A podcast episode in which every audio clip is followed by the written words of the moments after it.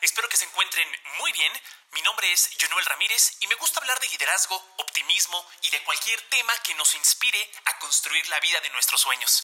Los invito a compartir estos audios con sus amigos y familiares para que más personas se puedan beneficiar de ellos. Gracias por escuchar. ¿Qué tal? Muy buenas tardes. Bienvenidos y bienvenidas al episodio número 43 de el podcast de Junuel. Y el de hoy es un programa muy especial porque por un lado está dedicado a los perros que tanto bien le hacen a nuestra vida. Y no lo digo yo. Distintos estudios científicos continuamente están comprobando que tener perros es súper saludable porque además de ser una buena compañía para nosotros, reducen nuestros niveles de estrés tanto en niños como en adultos también ayuda a que los niños no se enfermen de asma, por ejemplo, o reduce el riesgo de que no se enfermen de asma. Y también se ha comprobado que las personas que tienen perros son físicamente más activas, por lo que su presión sanguínea es mucho más saludable que los que no tenemos perros. Entonces, eh, por otro lado, también vamos a, a conocer una historia muy interesante de cómo es posible construir una vida alrededor de lo que realmente nos apasiona y que es una gran ventaja competitiva cuando es un tema que particularmente nos interesa para empezar a destacar por encima de los demás. Le doy la más cordial bienvenida a Claudia Stark. Ella eh, tiene muchísimo conocimiento en nutrición para animales, muchísimos años de experiencia en terapia holística, también en dietas naturales. Eh, Claudia, muchísimas gracias por estar aquí. Gracias, encantada de poder compartir con ustedes hoy. Claudia, en tres o cuatro minutos, eh, por favor, nos podrías compartir cuál ha sido tu camino eh, para poder entender un poquito mejor cómo es que te interesaba mucho el tema de la nutrición para animales hasta que pudiste construir algo que te permita dedicar la mayor parte de, de tu día a esto que tanto te, te apasiona? siempre desde pequeña en mi casa les daban comida a nuestros animales. Yo en un momento de la vida me empecé a preocupar porque pensaba que lo que mi mamá y mi abuela hacían de darle comida natural no estaba bien. Pensaba que la perrarina, los alimentos industriales o extruidos eran lo mejor porque a veces los veterinarios no los recomendaban y comenzamos a incorporarlos en las dietas. Luego fui viendo cómo nuestras mascotas se iban enfermando y entonces un momento tuve un problema con una perrerina que llegó con micotoxinas.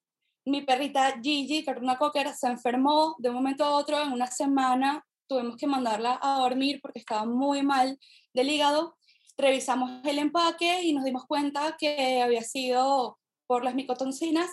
Y desde entonces decidí que ya no iba a seguir utilizando más los alimentos eh, comerciales en vista de que tenía el ejemplo de mi mamá y mi abuela que siempre habían cocinado para nuestras mascotas. Ellas hacían una dieta muy sencilla, era una monodieta, y yo empecé a investigar. En aquel momento, pues no estaba toda esta tecnología de Google y todo esto, y comencé a conversar con otras personas en diferentes países a través de chats y ellos pues le daban las dietas BARF, dietas crudas, me mandaban videos de sus mascotas comiendo y luego me dediqué a estudiar un poco más a nivel profesional sobre cómo sería una dieta bien estructurada. Le preguntaba mucho a los veterinarios que estaban de acuerdo con dar una dieta natural y siempre me decían, siempre y cuando respetes el porcentaje de proteínas y no le des mucha grasa ni mucho arroz y todo, no hay problema. Porque después de que yo perdí a mi perrita, pues para mí eso fue fatal. No podía creer que un empaque de una empresa tan prestigiosa podía haber cometido un error de esa envergadura y que muchísimos animales, tanto perros, gatos como aves, se habían contaminado por un tema de la producción. Y desde entonces, pues decidí continuar con lo que hacía mi familia, que era la dieta natural, pero ya de forma profesional. Y desde muy pequeña cocino para mis mascotas y me dedico a comprarles lo mejor, lo que esté dentro de mis posibilidades, dentro de todo lo que se pueda darles la mejor calidad de vida. Y actualmente toda esta pasión, todo este conocimiento eh, para ayudar a que los perritos o los animalitos en general puedan comer de manera más saludable, Eh, ¿Qué construiste alrededor? ¿Actualmente eh, tienes alguna empresa, alguna manera de acercarte a la gente para orientarla al respecto, eh, etcétera? Cuando salió Instagram, creé una cuenta en las redes sociales en donde compartía los platos que cocinaba para mis mascotas. Y allí fui poco a poco conociendo a más personas. Luego comencé con una página web y allí pues entonces me presento, doy más información, canalizo también citas más organizado y entonces pues a través de las redes sociales fue que pude conocer a más personas y así ayudarlas a mejorar la alimentación de sus mascotas. ¿Tú siempre estuviste segura que ibas a poder dedicarte a esto que tanto te apasiona? Bueno, desde que cambié el tema de la alimentación con mis mascotas, sí tuve que hacerlo con seguridad en algunos momentos, pues por temas de que era muy niña, a veces mis padres me decían, ¿le vas a comprar espárragos al perro? ¿Le vas a comprar tal cosa al perro? Y yo sí, entonces siempre he estado enfocada en darles la mejor alimentación a mis mascotas en cuanto a mi vida de trabajo, mi ambiente laboral y todo eso. Opté por tener como un hobby o algo en donde yo me desligaron un poco de todo ese ambiente. Yo soy licenciada en administración de empresas, entonces de toda esa área empresarial decidí tener como un espacio de tiempo en donde yo hablara de lo que me gusta, poder ayudar a más personas. También soy proteccionista y rescatista independiente de animales, entonces siempre desde pequeña, también por ejemplo de mi mamá y mi abuelita, que ellas rescataban a perritos, siempre teníamos perros rescatados en la calle. entonces, siempre que veo un perrito en la calle o alguna persona que tiene alguna necesidad con un perrito, yo puedo hacerle alguna donación o asesorarlo o algo, pues entonces tengo también ese tiempo que me encanta dedicarlo a ayudar a otras personas y es como así me desconecto para relajarme y es como mi hobby muchas personas de repente dicen, yo a mí me gusta jugar fútbol, a mí me gusta jugar tenis, a alguien que le gustan los deportes o ver una serie, a mí me gusta conectarme de repente en las redes sociales o con las personas que conozco en la calle y hablar de sus mascotas. Ahorita, bueno, sobre todo con el tema de las redes sociales, acá a través de, de Instagram o mi página web, y correos electrónicos, pues me enfoco en conversar con estas personas en que mejoren la calidad de vida de sus mascotas, orientarlos cómo escoger un buen veterinario, cómo hacer los tratamientos cuando necesitan algo por una enfermedad gastrointestinal o personas que de repente no tienen la capacidad económica para atender a sus mascotas. Una vez me escribió una persona de México que vivía en un pueblito, que no tenía acceso a veterinario, que no podía cómo salir de allí, me mandó las fotos de su mascota y yo, wow, bueno, contacta a tal amigo que es veterinario, explíquele tu situación y mientras tanto ve haciendo esto, esto y aquello mientras te responde y siempre trato de buscar ese tiempo de conexión con mis seguidores y mis amigos que hoy en día considero mucho a mis amigos y a mi familia de Mascotips para poder entonces mantener esto, lo cual, como te digo, me apasiona y sí, como uno cuando quiere algo, siempre tiene el tiempo para lograrlo. Entonces siempre busco tener ese tiempo para mí y para ustedes y para mis amigos de Instagram, de Internet, como yo les digo, y me encanta porque es algo que me conecta con más personas y puedo ayudar, que es lo que a mí más me gusta.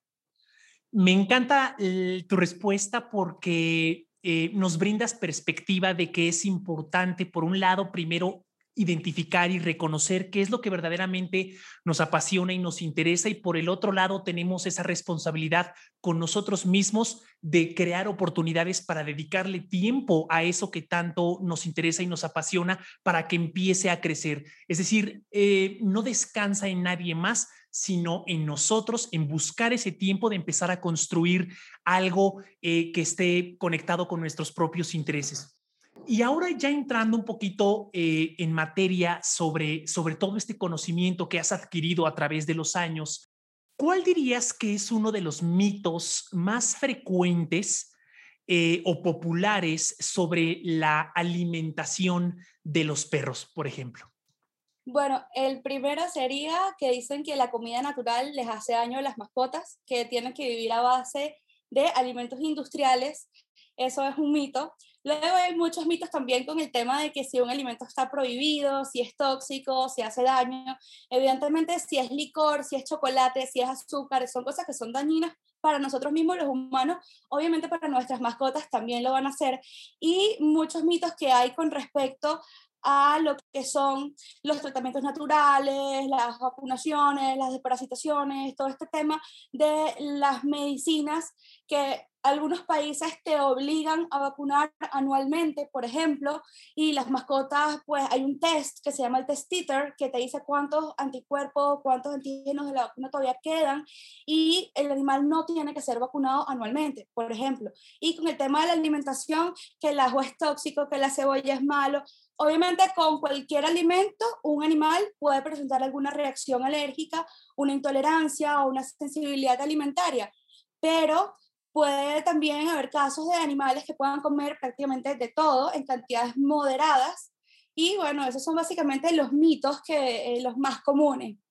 ¿Cuáles dirías que son los dos principales errores que cometen las personas en cuanto a la nutrición eh, de sus mascotas se refiere? Confiar la alimentación de sus animales o sus hijos, porque son nuestros hijos, a una empresa o a cualquier persona que te dice, esta comida tiene X, Y, Z. Hay que investigar muy bien, saber quién está preparando el alimento, cuáles son los ingredientes, si es posible visitar la empresa que lo hace y de verdad probarlo, testearlo tú mismo. Si tú no te atreves a probar la comida de tu mascota porque no huele bien, porque no se ve bien, ¿por qué se la vas a dar a él? Y luego basar la alimentación en carbohidratos, en alimentos como el arroz o el mismo tubérculo, papa, batata, muchos alimentos pesados. Esos serían como que los errores más frecuentes que las personas utilizan tanto como los alimentos industriales que confían demasiado en ellos, bien sean enlatados o, o perrarina, las bolitas, porque creen que tienen todo, porque las industrias desde hace 100 años o menos de que se creó la perrarina, pues que esto tiene una moda, que lo único que nos brinda es la comodidad de tener el alimento en una bolsa. Pero si tú te organizas, compras en una empresa que trabaje con alimentos de calidad, de uso para humanos, que trabaje con los estándares de calidad que nosotros exigiríamos, como si fuéramos a comer nosotros mismos ese plato, pues entonces sería como que lo ideal para nuestras mascotas también. Entonces, no dejar en manos de otro lo que nosotros podemos certificar en cuanto a calidad.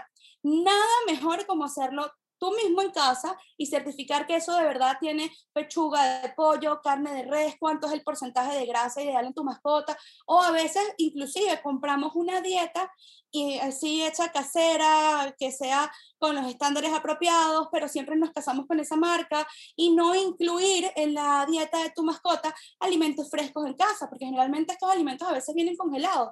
Entonces también las personas cometen el error de que a pesar de que están comprando un alimento bueno, de calidad, ¿verdad?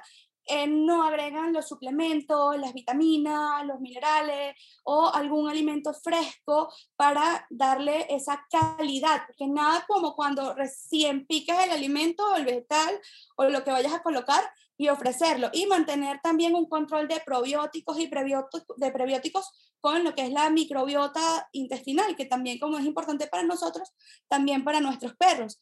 Y lo otro que sería el uso de los adaptógenos, que también lo podemos emplear con nuestras mascotas. Hay un conjunto de cosas que muchas personas dejan de ofrecer o de utilizar con sus mascotas y confían 100% en que la alimentación lo da todo. Y es un conjunto en general de cosas que tenemos que tomar en cuenta. Platícame, por favor, un poquito más sobre tu opinión en relación con los alimentos industrializados, procesados, bolsitas, latas, eh, croquetas, etcétera. ¿Cuál es tu opinión? Los alimentos industriales, bien sea los extruidos o los enlatados, no son los de mejor calidad porque por su fabricación o por cómo los elaboran, son cocinados a altas temperaturas, muchos utilizan subproductos de unos alimentos que no son de grado humano para consumirlos nosotros. Entonces, por ejemplo, los que usan proteínas de mejor calidad son los, que, los pollitos de descarte, los pollitos machos, que son un problema para la industria cárnica, y plumas, picos, muchos huesos, utilizan muchísimo carbohidrato también para poder rellenar o el extruido, o los granos para que el extruido se pueda llevar a cabo. Los enlatados tienen unos conservantes que no son muy apropiados. Un alimento enlatado o un alimento extruido, bien sea seco, no tiene la cantidad de nutrientes necesarios, porque eso no es comida de verdad.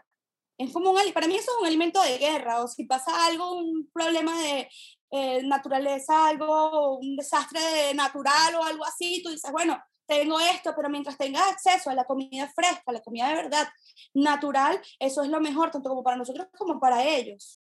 Y el, Ay, perdón, adelante, adelante. Perdóname. El mejor alimento, en tal caso, aparte del natural, si no puedes eh, darle una dieta estilo lo que yo le ofrezco a mis mascotas y lo que recomiendo es comprar los alimentos deshidratados que tienen otro proceso de fabricación diferente en donde no es extruido ni cocinado a temperaturas el alimento. Ellos con el tema de la temperatura son muy rigurosos controlándola para que los nutrientes no se pierdan.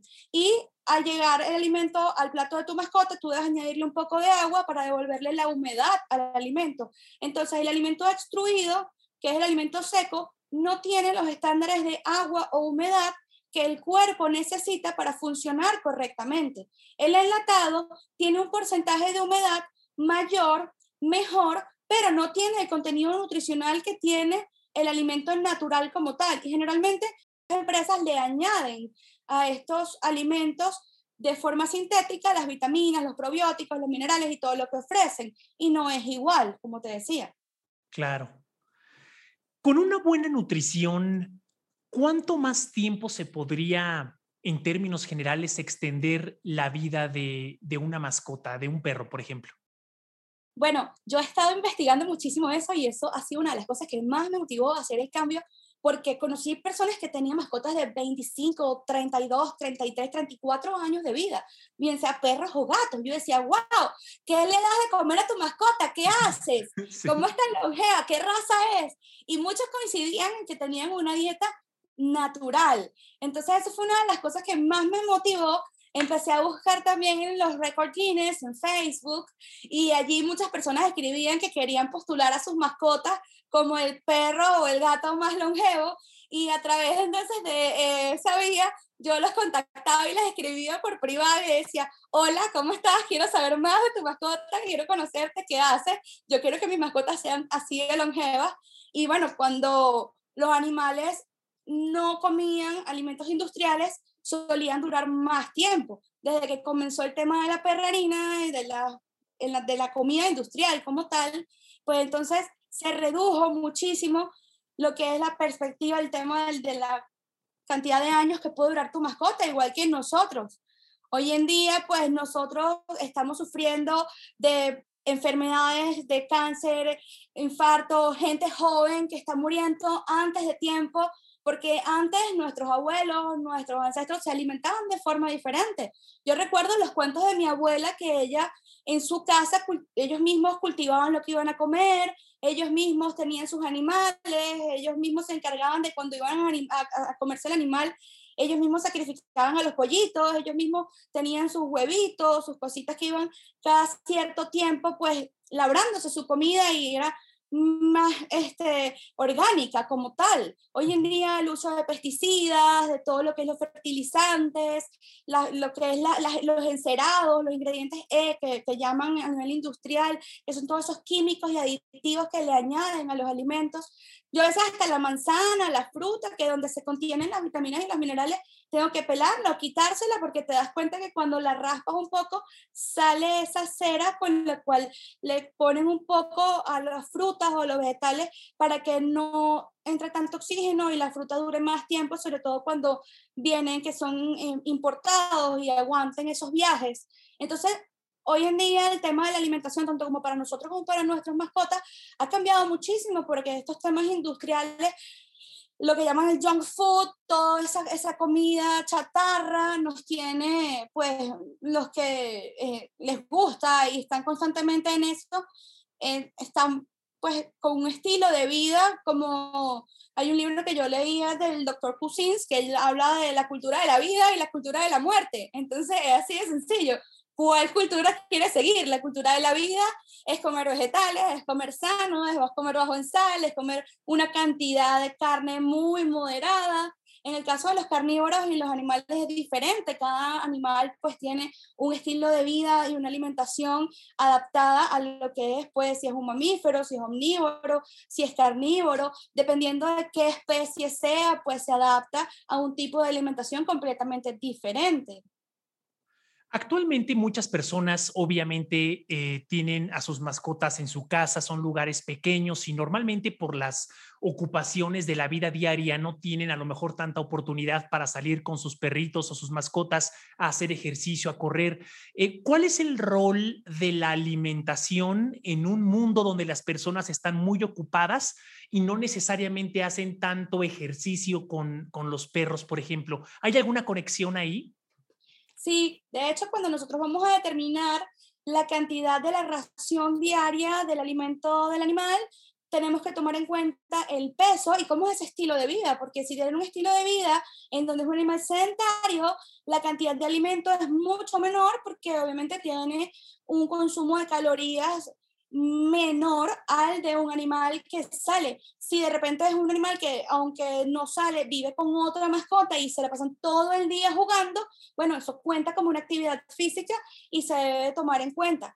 En cambio, hay muchas personas que eh, eh, no le paran a las mascotas, le ponen cualquier cantidad de alimento y no toman en cuenta eso que tú dices. Es muy importante saber qué nivel de actividad física hace mi mascota para yo entonces tomar ese porcentaje que voy a darle y calcular muy bien la ración en base a el peso del animal, lo que es la ingesta, la ingesta diaria recomendada, en base al requerimiento calórico, que es el animal en reposo y el animal en mantenimiento, que son dos cosas muy diferentes. Cuando el animal está en reposo, él solo por estar allí, que su corazón esté latiendo, los pulmones estén funcionando, el hecho de respirar, todo eso le consume una cierta cantidad de calorías. Entonces nunca debemos alimentar a un animal con un requerimiento energético menor al que necesita.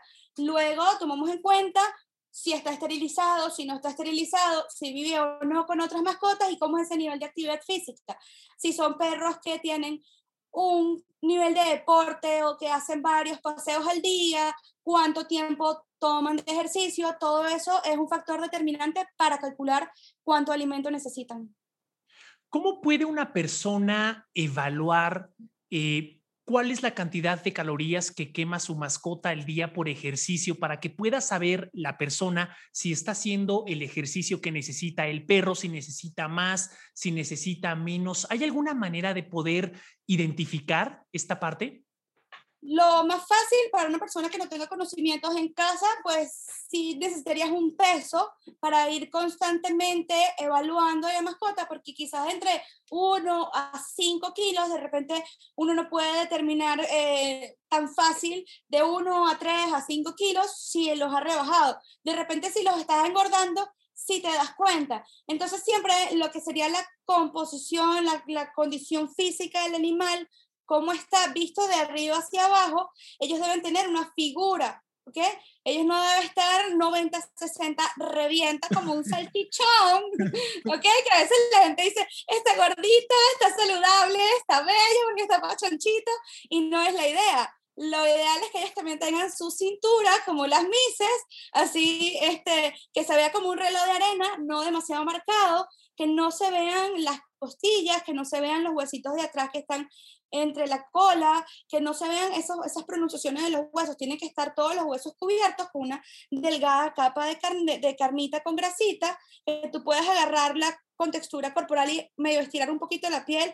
Hay personas que a veces tienen unas mascotas que están muy prensadas, que están muy hinchadas y ni siquiera pueden levantar un poquito la piel de la barriga. Entonces allí nos damos cuenta que hay una inflamación y que el perro puede tener, o el gato o el animal puede tener una retención de líquido. Entonces es muy importante evaluar visualmente cuál es la composición, esa condición corporal, cómo se tiene que ver el animal saludable.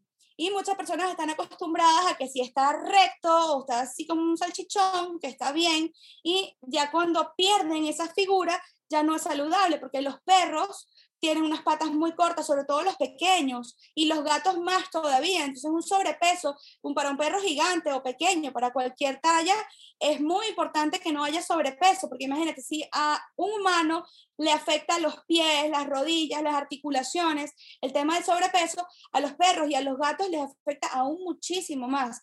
Entonces, pesarlo y estar evaluando constantemente cómo está esa condición física del animal y pesar, por lo menos si el perro no es muy grande, uno puede tener un peso casero, te pesas tú, luego te cargas con el animal y por diferencial sacas la cuenta de cuánto pesa tu mascota. Eso es lo más importante cuando estamos comenzando una dieta natural y no sabemos cómo es el sistema digestivo, cómo es el tema de cuánto debe comer o no, porque los porcentajes que damos son netamente orientativos, de una recomendación, uno debe empezar con un 2, un 3 o un 5%, pero de repente ese animal quema más calorías o menos calorías de lo que esta orientación te da y tú dices, bueno, estoy empezando con esto, pero veo que la mascota está rebajando o está engordando, entonces allí hacemos un ajuste y ya cuando la mascota se mantiene en el tiempo, en el mismo peso, con la misma figura, con esa condición corporal adecuada, nos damos cuenta que decimos, ok, ahora sí estamos en el peso correcto con la cantidad de comida y la proporción. También tenemos que tomar en cuenta lo que son las estaciones, las épocas del año, si hace frío, si hace calor, porque cuando hace frío el cuerpo demanda más energía para poder calentarse. A veces también el tema del clima hace que la gente haga más o menos ejercicio y allí es donde entonces tenemos que variar y ajustar un poco la alimentación. El animal no siempre va a comer el mismo porcentaje. Entonces de repente un día voy a la playa, voy a la montaña, voy a hacer un exceso de ejercicio con el animal y si él está acostumbrado a comer el 3%, de repente ese día le voy a dar un 3.5, un 4%, un poquito más de alimento, ajustando a esas necesidades del día como tal. Si es un día que vamos a estar todo el día en casa, que está lluvioso, que no va a pasear, entonces, bueno, podemos mantener el mismo rango de comida que le damos, porque no debemos hacer cambios bruscos, tenemos que hacer cambios graduales paulatinamente progresivos en el tiempo para que el animal ni el organismo se estresen. Entonces, dependiendo de cómo nosotros vamos viendo, lo máximo que podemos variar es un 0.5 a 1% en, en caso de cuando hay así condiciones climáticas o que vamos a hacer ejercicio, qué tan heavy o qué tanto ejercicio va a hacer ese, ese animal el día. Y así pues vamos ajustando lo que sería la ración de alimento diario ideal. ¿Cuáles son tus tres alimentos naturales favoritos para darle a los perros por todos los beneficios de nutrición que les brindan a ellos?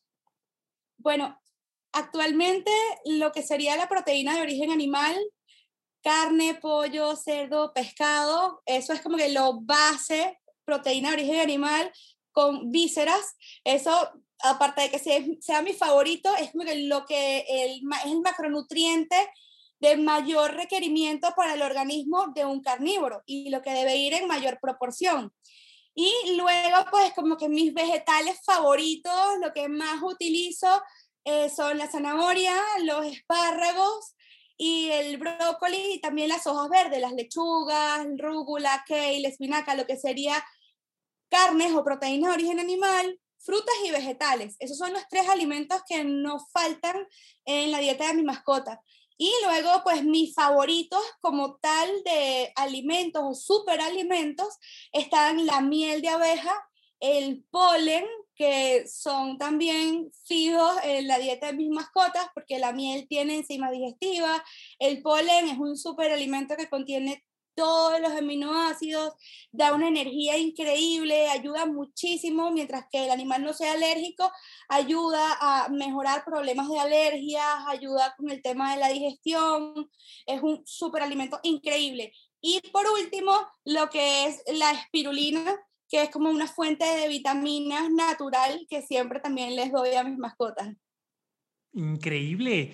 Y oye, entonces ahora que comentas, por ejemplo, eh, que puedes utilizar la miel como un ingrediente en la dieta de un perro, recordé que pues obviamente la miel al endurecerse puede hacer formas o puedes hacer algún tipo como de postre o premios o algo así. Este, ¿tú, ¿Tú le preparas algún premio que sea particularmente atractivo o rico para, para, para un perro, galletitas o algo así?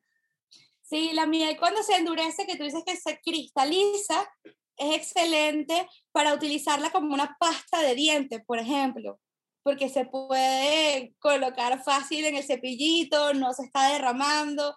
Y postres como tal, con la miel, la mezclo con agua de coco y o con yogur, yogur que sea de origen de cabra o de leche de búfala, para que le dé el aporte de probióticos y hago como un simbiótico. También le coloco polen le puedo colocar un poquito de propóleo a veces, o semillitas de amapola, semillitas de ajonjolí, cualquier semillitas de chía también, y cualquier postre de carne, de pollo, que lleve proteína de origen animal o de corazón, de hígado, les encanta porque ellos obviamente todo el olor a carne animal o algo así deshidratado.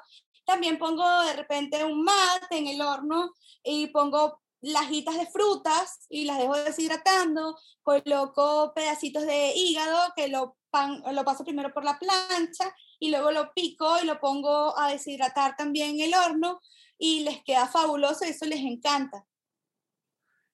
¿Hay alguna relación entre el carácter o el temperamento de una mascota y su dieta? Sí, si el animal tiene un déficit nutricional, puede sentirse agresivo o estar con déficit así como desganado, todo el tiempo echado, dormilón, que no tenga ganas de jugar. Y el tema de la nutrición también, con el tema del pelaje, si hay algún déficit de alguna vitamina o algún mineral, podemos entonces ver cambios de humor, cambios en el pelaje, problemas de piel, podemos evidenciar ciertas cosas. El tema de la alimentación es fundamental también con nosotros. Muchas veces hay gente que dice, yo me pongo de mal humor cuando tengo hambre. o hay gente que cuando tiene hambre le da sueño. Entonces esa, esa comida también está ligada. Mis perros cuando van a comer, ellos son felices. Eso yo digo que es uno de los momentos más alegres del día para ellos. Tú le dices, vamos a pasear, comer, salir, vamos. Cualquier vamos es que lo que sea, pero cuando es mer, que digo, mer en la casa, no digo ni comer. Y ahí es que, mer, vamos a comer. Y se paran corriendo felices con esa energía. Entonces, sí, pues eh, influye muchísimo porque los ves cuando apenas tú vas a comer algo, ellos se activan y a veces hay muchos que son pedigüeños y se paran al lado tuyo y te dicen, oye, dame un poquito. Y ves que hay una emoción y esa, ese carácter se nota, cambia tu mascota cuando le sacas un premio, cuando ves la chuchería, cuando ves su plato de comida, puedes ver cómo brillan sus ojos, cómo se mueve la cola. Entonces el tema de la comida para ellos sí influye. Em, además de los alimentos procesados, ¿cuál es un alimento que comúnmente las personas le dan a sus perros, pero que tendrían que dejar de hacerlo inmediatamente por el daño que éste le está causando al animal? Los huesos de carnaza los huesos esos que son como un plástico blanco o de color rojo o verde o que tienen cualquier color, que es como un plástico. Estos huesos son malísimos. Siempre eh, se pueden, este, los lamen, los, los babean, los mastican y los dejan allí, entonces se crean muchísimas bacterias Además que con lo que están hechos y cómo está hecho este producto es fatal. Lleva muchísimos productos químicos para blanquearlo y tratarlo para que llegue a esa forma de huesito lindo que tú le compras a tu mascota. Y las galletas llenas de harina, que tengan soya, cereales, arroz, maíz, muchos ingredientes raros que tengan nombres químicos que tú no conozcas, esos ácidos cítricos, glutamato monosódico, esos colorantes o conservantes no son buenos. Siempre que veas que dice carne de res, corazón, hígado deshidratado, 100% carne, que no tenga ingredientes añadidos, que no tenga nada que tú no conozcas. Y si no, pues busca en Google que es tetradoxamicina, que dices, ¿what? ¿Qué es este nombre químico? No sé, todos estos nombres raros, pues, chao. Con ese tipo de, de sticks o palitos de, de carnaza, ni nada que sea con colorantes o químicos. qué interesante. En, un eh, al inicio de nuestra conversación comentabas que, que, una de las preguntas más frecuentes que, que te han hecho es cómo identificar a un buen, a un buen veterinario. Eh, ¿Cuáles serían tus consejos al respecto?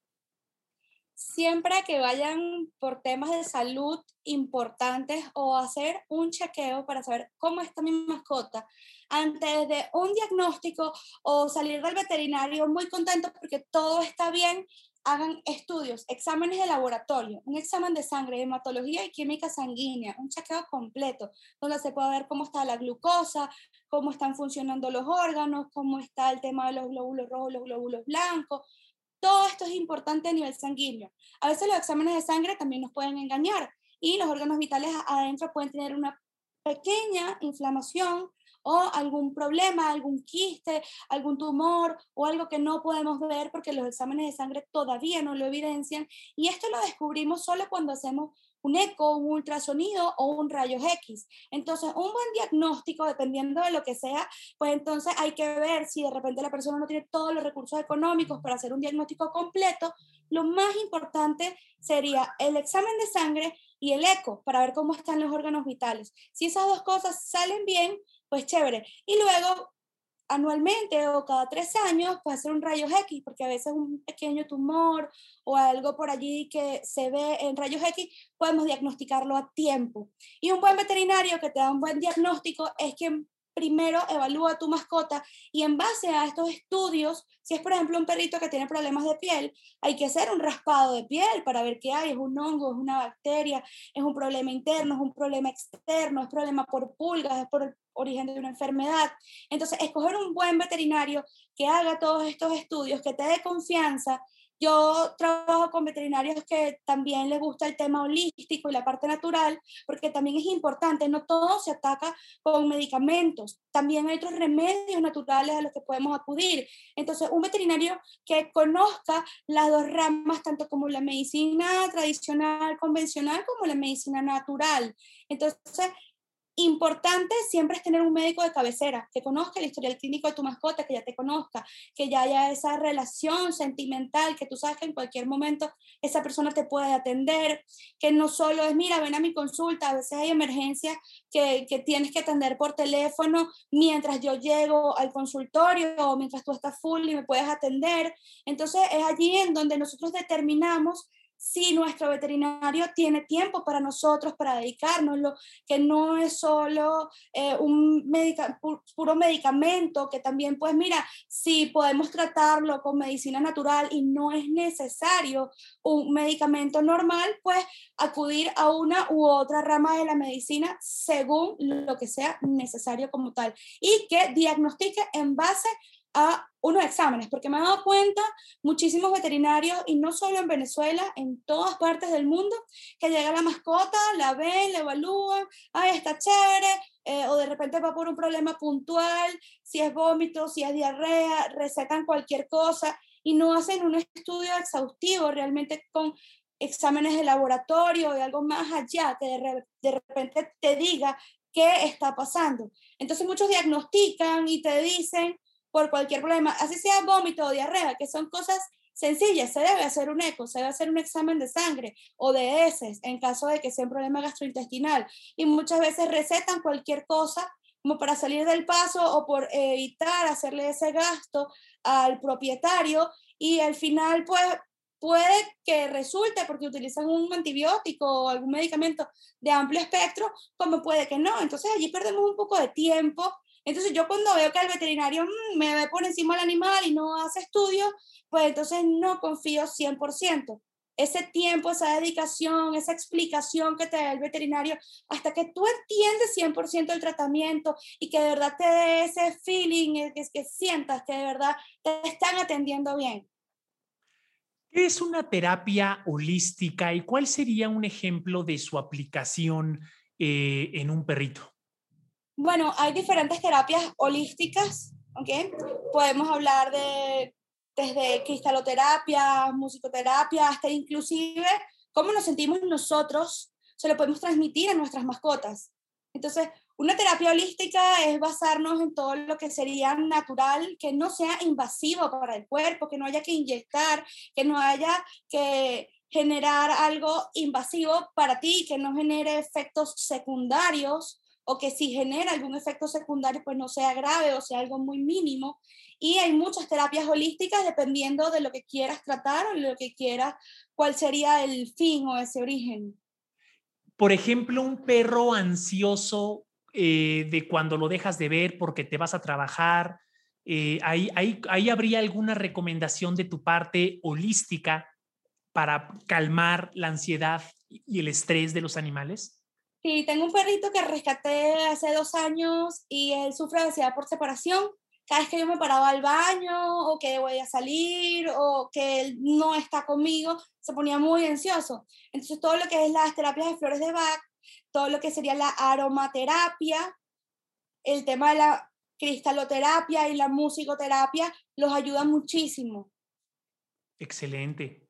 ¿Qué consejo le darías a, a, una persona que está muy interesada en ayudar a los perritos, quizá por medio de algún albergue o por medio de donaciones, eh, etcétera, pero que no saben por dónde empezar?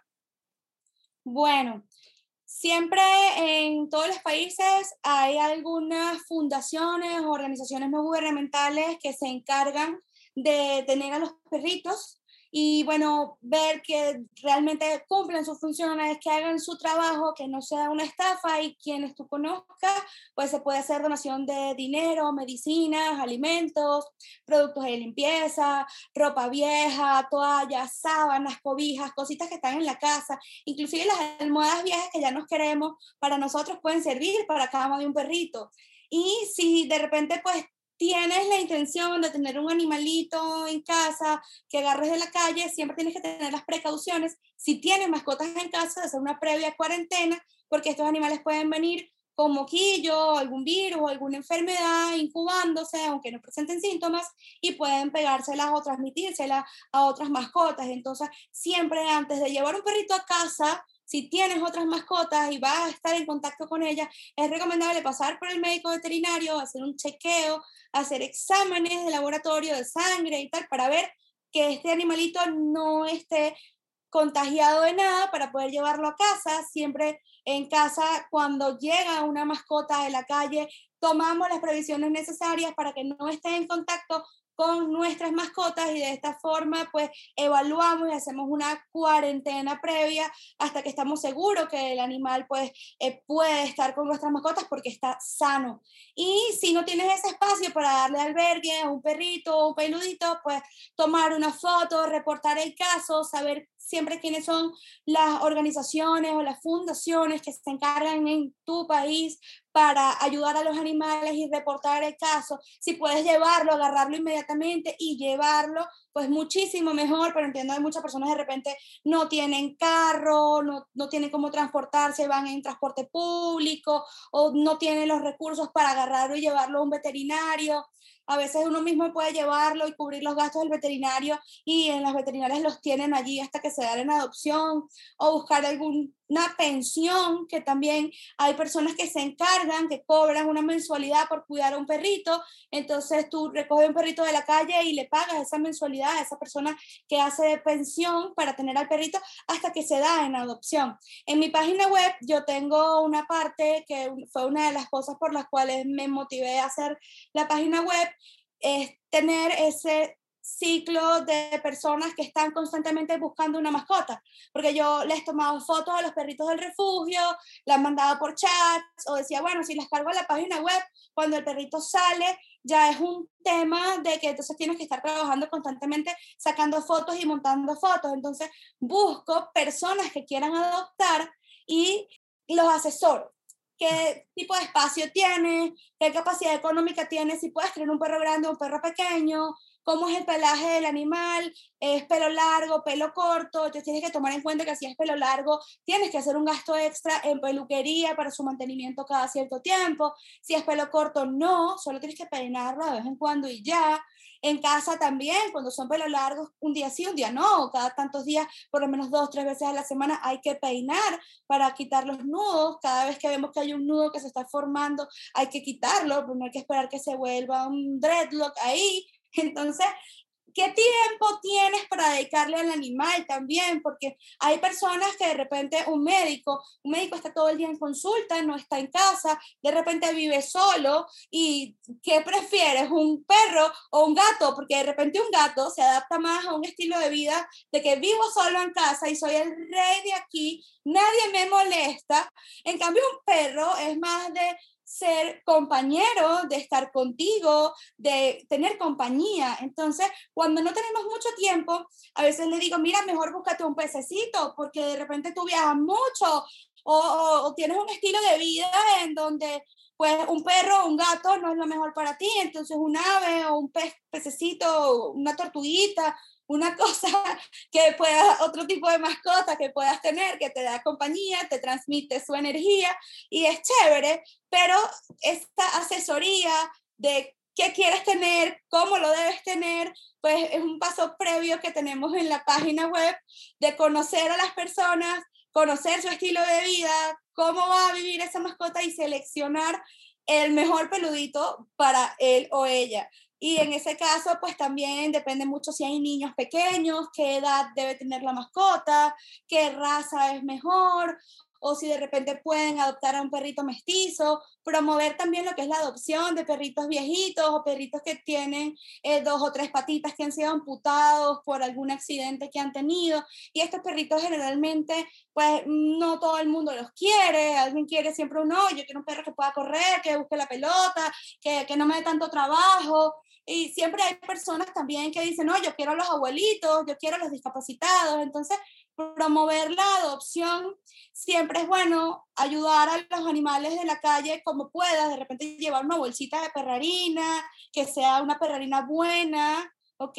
Porque yo entiendo que llevar un pedazo de carne o de pollo en la cartera es un poco alocado, de repente lo usas o no, o de repente no puedes llevar la misma cantidad, o tener algo que le puedas, eh, si es alimento fresco, natural, mejor dar a un perrito. O quienes de repente en su urbanización o el lugar donde viven, si hay algún perrito comunitario que esté cerca, llevarle todos los días un platito de comida, revisarlo y chequearlo, cómo está su salud, desparasitarlo cada cierto tiempo, vacunarlo y bueno, mientras no puedas conseguirle un hogar temporal, y está en la calle, pues que viva lo mejor posible, mientras que no le falte agua, comida y alguna medicina o algo que necesite, pues algo se puede hacer dentro de los recursos de cada quien.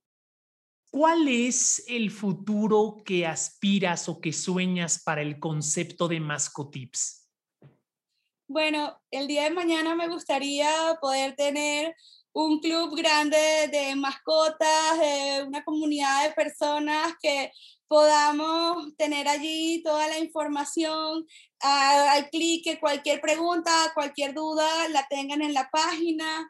Estoy haciendo ahorita unos cambios importantes en la página web en donde las personas pueden tener citas conmigo, con algunos veterinarios u otras personas que también son especialistas en el tema y compartir ese espacio con otras personas que quieran redactar sus artículos o darse a conocer a través de mis redes y tener allí pues un flujo de personas también que quieran adoptar mascotas y dar a conocer esos refugios o esas fundaciones que necesitan ayuda y canalizar allí a través de mi página web, que es lo que estoy haciendo ahorita, todas las ventas, todo lo que se recolecta a través de que se vende en Mascotips para estos proyectos sociales que hacemos, porque yo antes todo lo destinaba de mis ahorros o de mi dinero, de mi trabajo, de lo que yo hago, y pues bueno, hice los libros digitales, tengo algunos que otros productos que voy incorporando a la página web. El día de mañana pues me gustaría tener más cosas en la tienda, estoy arreglando algo con lo que es la plataforma de pago para poder tener este, mejor canalización a nivel de lo que es mm, entregas, de, por ejemplo, que puedas meterte, así como tengo la lista de recomendados de Amazon, qué productos buenos comprar, que muchas veces las personas le da fastidio voltear y leer el empaque, o no tienen tiempo, o no tienen los conocimientos de reconocer esos productos, y quiero tener allí una sección de productos recomendados de ventas de otras personas para que las personas que quieran tener allí de repente una consulta con un médico veterinario en México o quieran comprar algún producto en un país que no sepan cómo, cómo hacerlo, pues canalizarlo bien sea a través de Amazon o decirte, mira, lo puedes comprar aquí o, o en tal lado para que conozcan pues qué recomiendo yo y qué uso yo y que tengan también alcance con los veterinarios con los que yo trabajo, que son gente excelente y allí pues voy a tener un perfil de cada uno de los médicos y de las personas que les recomiendo. Estoy haciendo una lista de diferentes veterinarios en distintos países hay muchos que no conozco personalmente, pero les refiero a personas que ya los han conocido, a mis amigos que me siguen, me dicen, me fue bien, me fue mal, me gustó, no me gustó, y pues allí tratar de ayudar a que otras personas en diferentes países canalicen y consigan atención médica de calidad, porque es muy difícil conseguir médicos veterinarios holísticos o que apoyen una dieta natural, porque a veces hay personas que se vienen a asesorar conmigo y yo los mando al veterinario y resulta, el veterinario me dijo que todo lo que estoy haciendo está mal porque la comida no se hace, que todo lo que está pasando es culpa de la comida. Entonces hay una eh, duda, una inconformidad, las personas a veces entonces regresan a la comida industrial por miedo, porque lo dice el veterinario. Entonces, tener una, una comunidad de profesionales capacitados, bien sea en nutrición, en medicina holística, para que estén en diferentes países y de allí pues cada quien pueda escoger a la persona que más le guste. Entonces, bueno, mejorar lo que es el tema de la tienda para canalizar más donaciones para los proyectos sociales que tengo acá en Venezuela y el tema de dar a conocer a personas que hacen lo mismo que yo o que son inclusive expertos en otras áreas que yo no manejo y que ustedes tengan alcance a esas personas maravillosas que he llegado a conocer a través de internet que son veterinarios, que son nutricionistas, que son de repente que hacen terapias de Reiki o de musicoterapia. He conocido muchísimas personas que les voy a ir presentando ahora en la página en una nueva sección a futuro que estoy haciendo. Wow, suena increíble. Te deseo todo el éxito en este proyecto. Suena muy ambicioso y suena que va a ofrecer mucho valor a las personas y eso eh, ciertamente se, se agradece. Claudia, ¿Nos recuerdas el nombre de tu página en internet y las redes sociales, el handle donde las personas pueden llegar a ti, a conocer tu contenido, a conectar contigo, etcétera? Mascotips.com es la página web y Mascotips en Instagram. Claudia Stark, muchísimas gracias por platicar conmigo. Nos has eh, ayudado a tener una mejor perspectiva de los alimentos que pueden eh, beneficiar la salud de nuestras mascotas, que son, pues, como ya lo comenté en un inicio, eh, grandes compañeros de nuestra vida. Entonces, muchísimas gracias por platicar conmigo. Gracias a ti, por esta excelente entrevista y haber compartido este tiempo de calidad conmigo hoy. La pasé buenísimo.